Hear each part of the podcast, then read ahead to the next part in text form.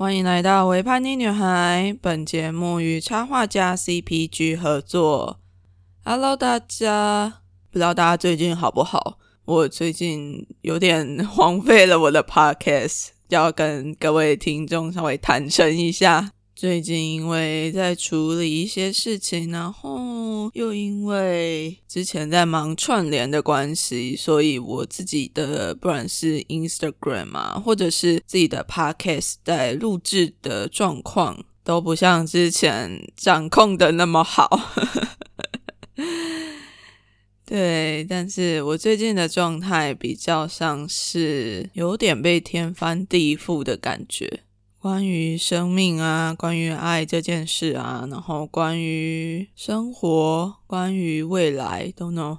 反正之后会再慢慢的跟大家分享。不过再来，我想要做一个新的尝试，就是因为之前其实还蛮多人都跟我说，为什么你都不分享你的生活状态，然后你的一些现在的生活现在的样子，比较多讲的都是之前的事。我之前是觉得说，因为我比较不擅长那么直接的讨论我现在的感受，因为对我来讲那是太私人的、太隐秘的，而且我自己还没有处理好，所以就不太知道要怎么样把它讲出来。所以我比较偏向是我讲出我过去的一些经验和感受，然后我可以是好好的整理那些经验跟感受之后，再分享给你们听。不过现在我想说，或许可以做一点不一样的尝试，是可能每个月一次吧，就会稍微讲一讲我的感觉跟心情，然后尽量不要修，不要。不要有那很重的剪辑感，这样对我来讲是一个蛮大的尝试，因为我很想要呈现给你们的就是非常棒、非常的精准，不会浪费时间，或者是不会有太多的，有的时候是一种枝微末节嘛。我原本认为它是枝微末节的东西。但是最近发生的事情就会让我有一点改观跟想法的转变，所以 anyway，反正我每个月大概就会有一集类似这样子的比较小品性质的 podcast 产生，应该吧？希望啦。总之，我最近是处在一个充满爱的环境里面，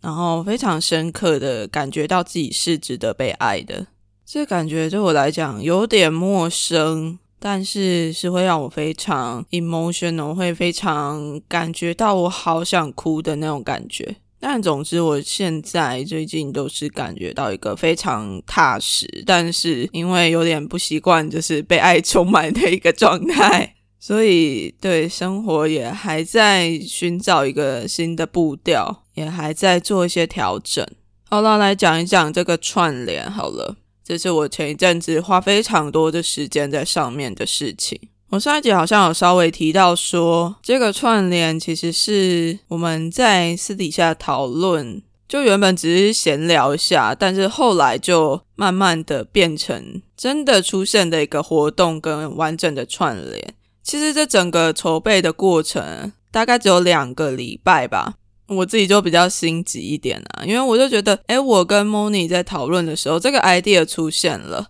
虽然一开始我们两个人的想法是不太一样的哦，Moni 就是泥杂货铺的，跟我一起合作这次串联的伙伴。虽然一刚开始我们的讨论好像差异还蛮大的，但是后来我就因为他他一开始是希望能够把这整个活动是比较 freestyle 一点，就是大家都可以来，然后 everybody 都可以参与。比较是没有一个组织性的方式在筹划这个活动。那我那个时候的想法，我比较想要的是针对某一个特定的地区来筹办这件事情，就是桃园呐。那个时候就是桃园，所以一开始讨论的时候，我们两个的想法是非常差异非常大的。但因为我自己比较心急一点，所以在经过了一天的思考之后，我就觉得，哎，好像应该是可以把这两个 idea 把它 combine 起来，把它结合在一起，所以就变成了现在这个比较大一点的串联，甚至可以连接到全台湾各地区的同志游行的活动。我觉得这是一件非常棒的事情，哎。尤其是在这个疫情期间，很多的地区游行也都变成线上的活动。那 Podcaster 其实就是非常线上的一件事情啊，那就刚好结合在一起了。我真的觉得这一次的串联我超级喜欢，too amazing。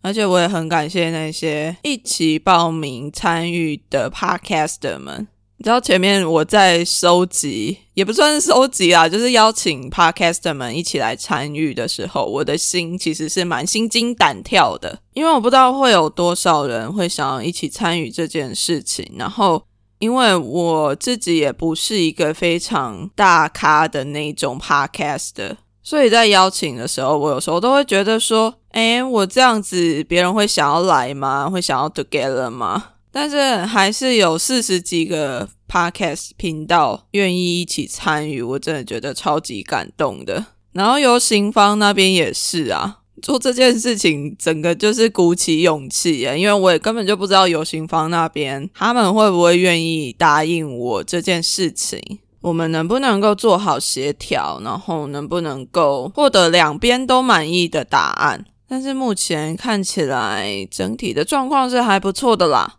也希望你们可以 enjoy 这次的串联节目内容，可是真的非常的精彩哦。好，那我再来讲一下最近收到的一个讯息。好了，前两天我收到了一个 message。从为叛逆的 IG 收到的，然后是一个学妹，是张女的学妹传讯息来给我，然后她就跟我说，她在滑 IG 的时候，竟然就这样滑到我的 IG，然后发现还是齐队的。他跟我说，他的室友也是呃张女的齐队的右枪，然后我就觉得，哎，好有趣哦，竟然被学妹滑到了，而且还主动来 message 我，我真的觉得很开心呢，超级开心的。因为其实我一开始原本微叛逆的构想是想要做一些以我的高中生活为出发点，然后或许可以去找一些张女的校友嘛，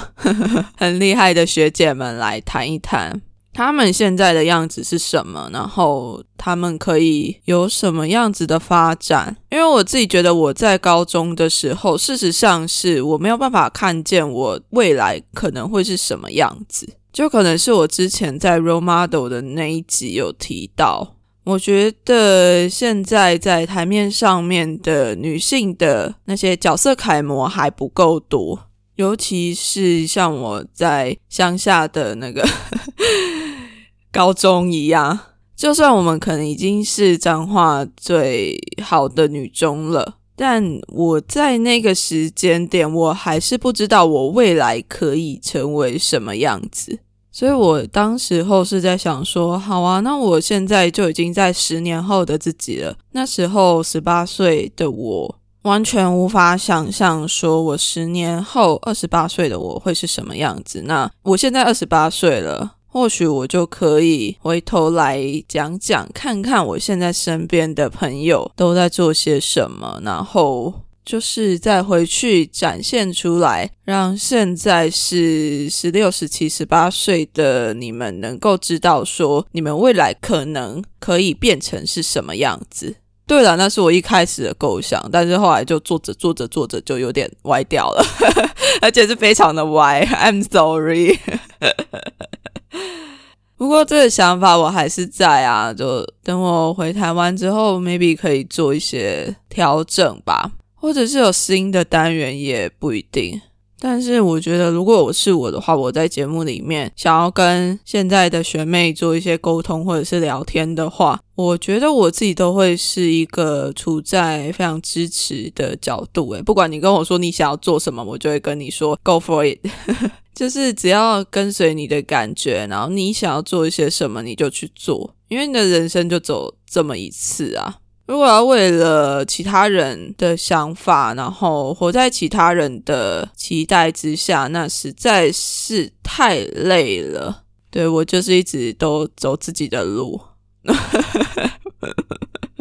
你可以很乖，但是还是可以做自己，真的哦。然后要跟大家说，我在澳洲这边打了疫苗了。澳洲这边打疫苗还蛮 free 的。就是你只要上网预约，然后时间到了去那边，然后给他看你的证件之后，就算我是个 backpacker，然后也没有什么 medical card，就是他们这边类似健保的东西，那他们也是可以让我们免费施打。那我这边打的疫苗是 Pfizer，就是 Pfizer BioNTech，在台湾就是 BNT 啦。这边也是可以打 A D，但是我身边的同事都是打 Pfizer，所以我就想说也打一下 Pfizer 好了。打的那个流程超快的，他就是问你说左手还是右手，就瞬间插进去，然后就打完了。一开始要去之前还觉得有点紧张，因为就听大家有的人就是有一些比较严重的副作用嘛，我自己也是会担心那些副作用，但是。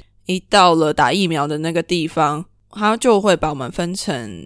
呃一组一组的，然后一次一组是五个人，然后五个人进去之后，就有一个护理师来跟你讲解说你要打的疫苗是什么，然后就一次帮忙打五个人。哦，西澳这边的疫情状况非常的好，就是我们现在基本上都不用戴口罩，然后也都没有任何的 case 出现，就守着超好的，所以大家不用担心。在打疫苗之前，我有一点点担心，但是到了打疫苗的地方的时候，我就觉得，哎，好，反正我都来了，我就是打疫苗嘛。然后我觉得，另外让我更放心的一件事情是，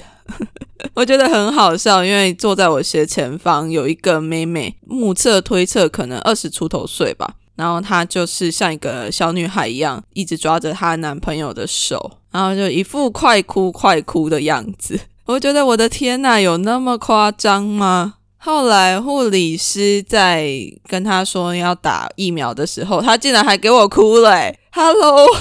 你男朋友都在你旁边，然后你手这样一直抓着，抓得紧紧的啊，只不过是打个疫苗而已，你就给我哭。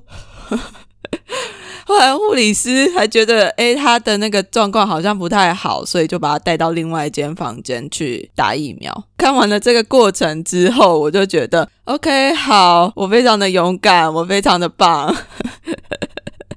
我还可以笑笑的跟护理师说，OK，那我就是对跟他讲我的名字，然后讲我要打左手还是右手，就非常轻松愉快的打完了疫苗。在打完疫苗之后，我觉得状况都还算可以。我的左手，我是打左手，就是打完之后有点酸，然后非常的累，想睡觉。不过目前还没有打超过一天，所以我还在感觉。感觉我的身体，但是手真的是酸到爆炸。我记得我上一次这么酸的时候，是我之前有一次吃了 A 流的药过敏，然后全身发痒，然后超级酸痛的那种酸痛。但是这一次就只有打疫苗的那只手在酸痛而已，目前也没有发烧啊，或者是头痛。哦，头痛，我觉得就是有一种快要头痛，但是又没有到很头痛的那种感觉。